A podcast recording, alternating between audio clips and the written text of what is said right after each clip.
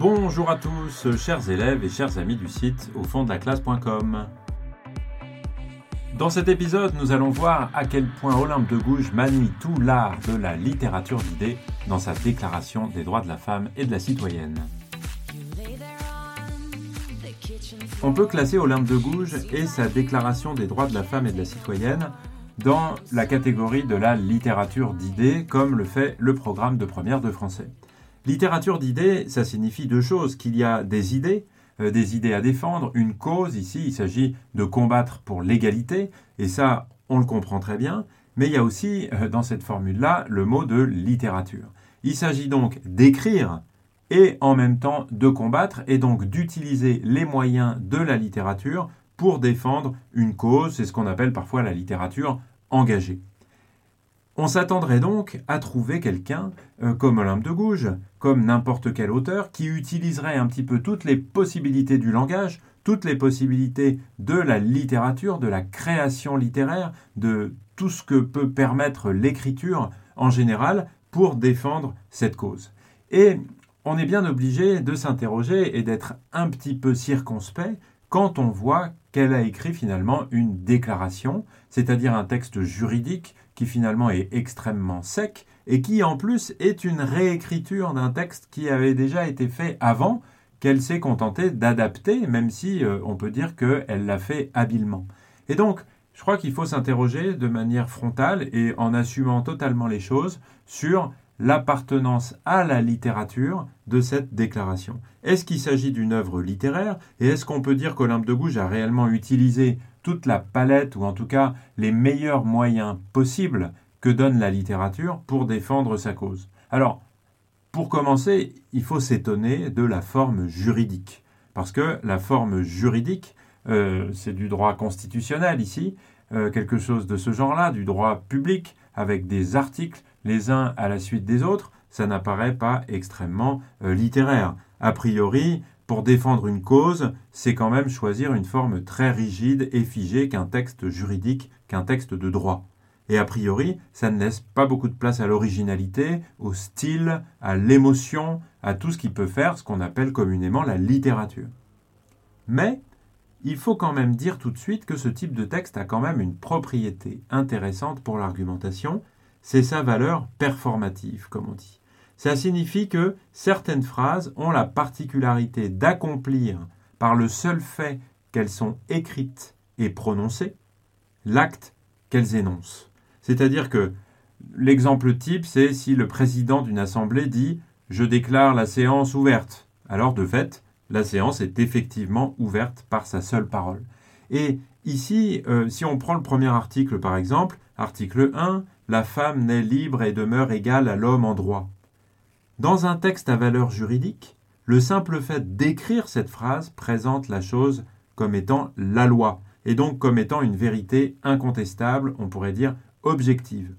Et même si ça n'est pas un texte juridique qui a été voté, qui a été adopté par une institution légitime, puisque précisément il est à décréter, eh bien, il n'empêche que le style juridique a quand même une grande force argumentative ici, car il permet de présenter les idées qui sont défendues par Olympe de Gouges comme des évidences, alors qu'elles ne le sont pas du tout pour la société de son époque.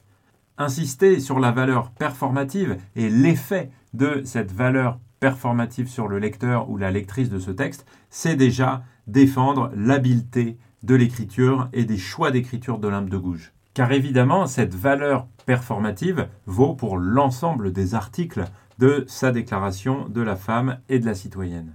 Mais on peut ajouter un très grand nombre d'éléments, et c'est ce que je vais essayer de faire tout de suite, pour montrer qu'il s'agit bien d'une littérature militante et qu'Olympe de Gouges utilise les outils de l'écriture pour combattre euh, pour l'égalité.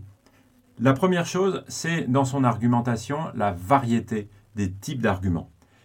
Elle argumente autant par la raison et la logique que par l'émotion. Euh, on peut en prendre quelques exemples. Pour la raison et la logique, l'article 13.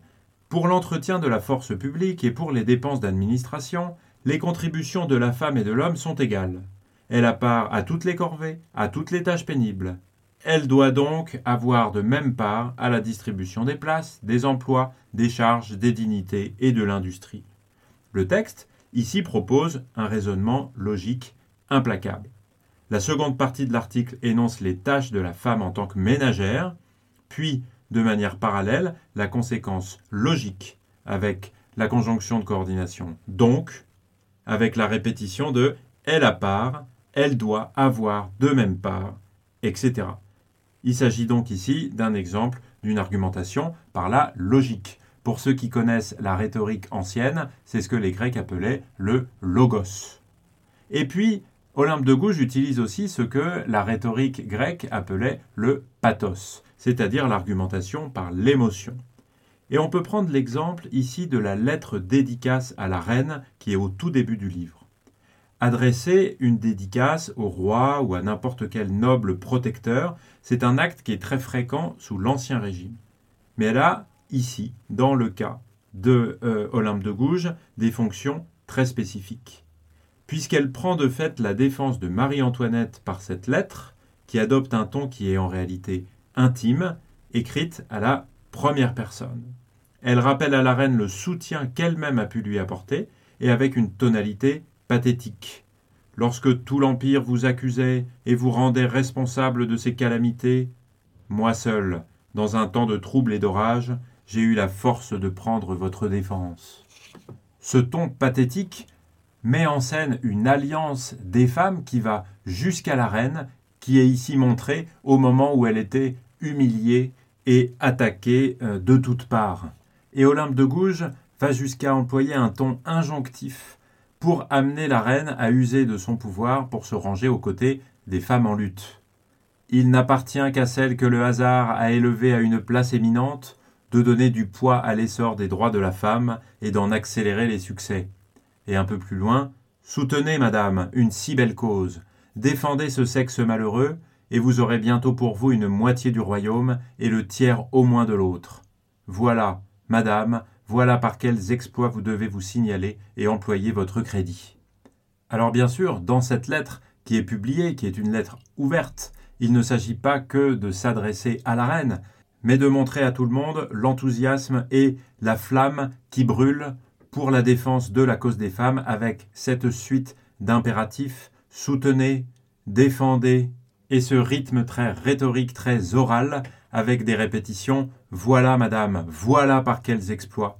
Vous devez vous signaler et employer votre crédit avec, avec un discours qui est tourné vers l'avenir et un avenir proche. Et vous aurez bientôt, euh, voilà par quels exploits vous devez vous signaler et employer euh, votre crédit, qui montre tout l'enthousiasme et l'optimisme en une victoire très prochaine. On voit bien ici, pour résumer, que l'argument est émotionnel, qu'il s'agit d'emporter l'émotion euh, des foules à travers cette lettre intime et en même temps ouverte, adressée euh, officiellement à Marie-Antoinette au tout début du livre euh, d'Olympe de Gouges.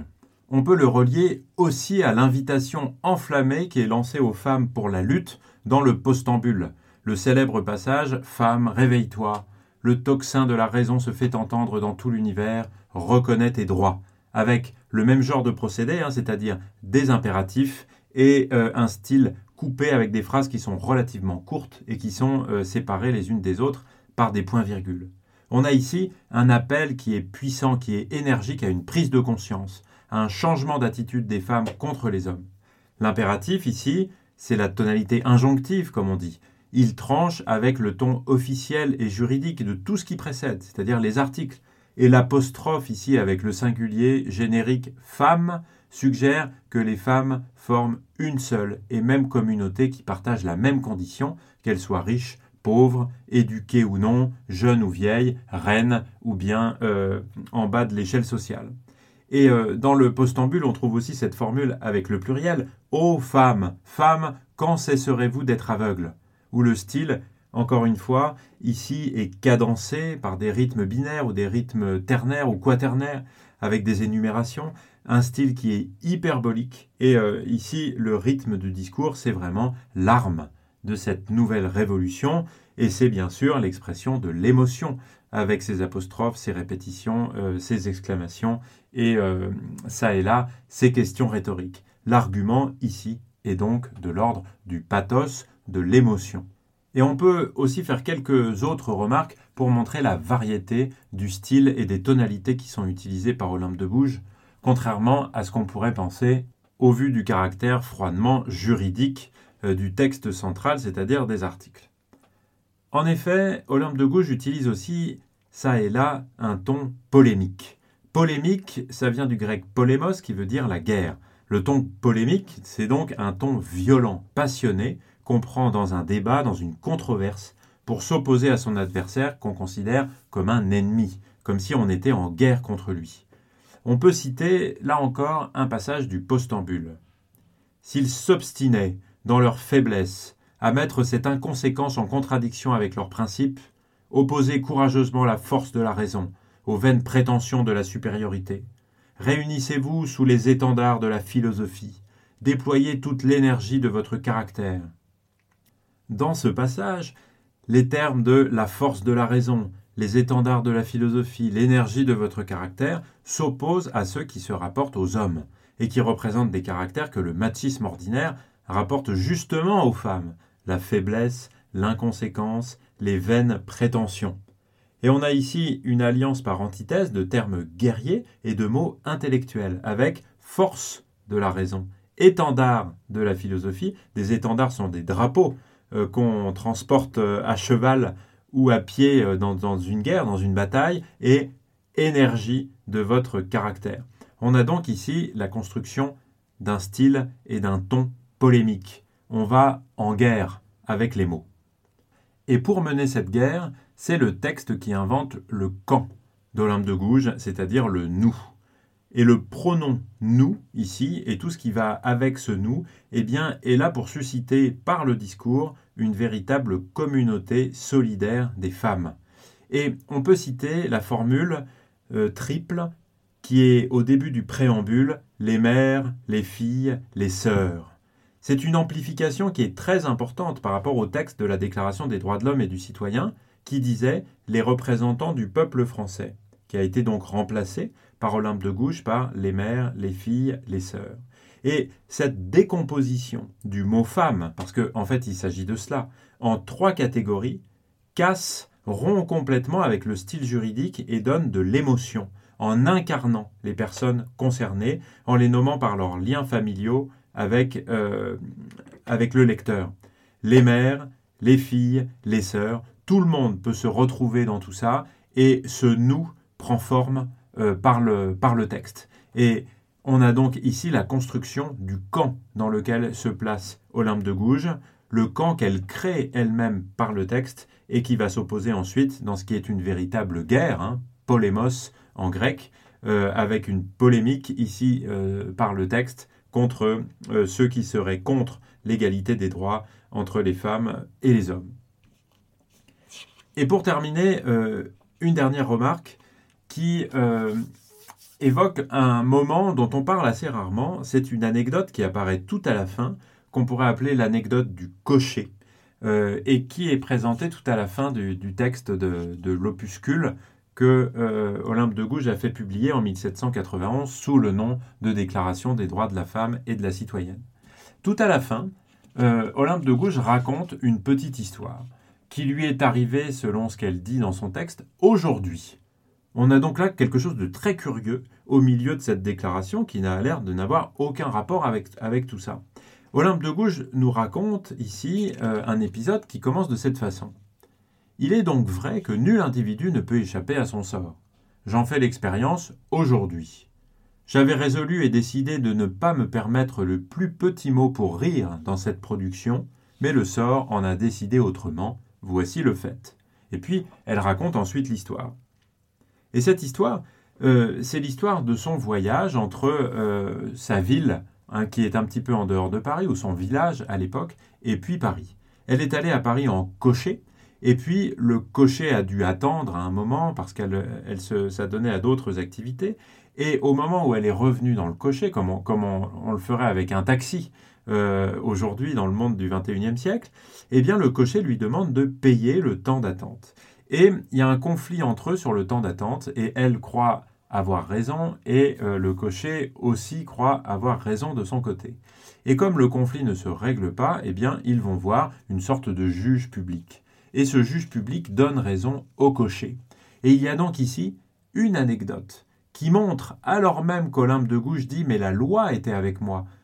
Je ne devais payer que cette somme-là et qui était inférieure évidemment à ce que le cocher me demandait. Et ce juge qui est censé faire appliquer la loi, eh bien, ne la fait pas appliquer, soit par ignorance, soit par machisme, en tout cas on peut le penser comme ça. Et donc cette petite histoire vient euh, à la fois proposer un petit peu de variété, quelque chose d'autre, égayer un petit peu euh, le discours, divertir le lecteur par une sorte de digression, une parenthèse, quelque chose qui, raconte un épisode qui n'a pas directement à voir avec ce qui est dit, et en même temps, il lui permet, un peu comme une fable, de euh, montrer un exemple type de la manière dont l'inégalité entre les hommes et les femmes prend forme au quotidien dans le monde de tous les jours, en France, à Paris, en 1791. Et il s'agit donc là d'une forme très habile euh, de la part de l'homme de Gouges pour continuer avec d'autres moyens l'argumentation qu'elle met en œuvre dans l'ensemble de la déclaration. Pour conclure, revenons à la question qu'on posait tout au début. Est-ce que la Déclaration des droits de la femme et de la citoyenne d'Olympe de Gouges appartient vraiment à la littérature alors qu'il s'agit d'un simple texte juridique Eh bien, euh, il est évident que oui. Parce qu'il s'agit ici de littérature militante et d'une littérature militante qui, contrairement à l'apparence première, est un dispositif qui est extrêmement habile sur le plan rhétorique ou argumentatif et un dispositif qui, en plus, exploite un très grand nombre de procédés, de styles et de stratégies d'écriture. Voilà en tout cas ce que je souhaitais partager avec vous sur l'art de la littérature militante, de la littérature politique d'Olympe de Gouges dans la Déclaration des droits de la femme et de la citoyenne. Vous pouvez retrouver un certain nombre de choses sur le site au fond de la classe.com. Je vous dis merci beaucoup de m'avoir écouté et à très bientôt. Ciao ciao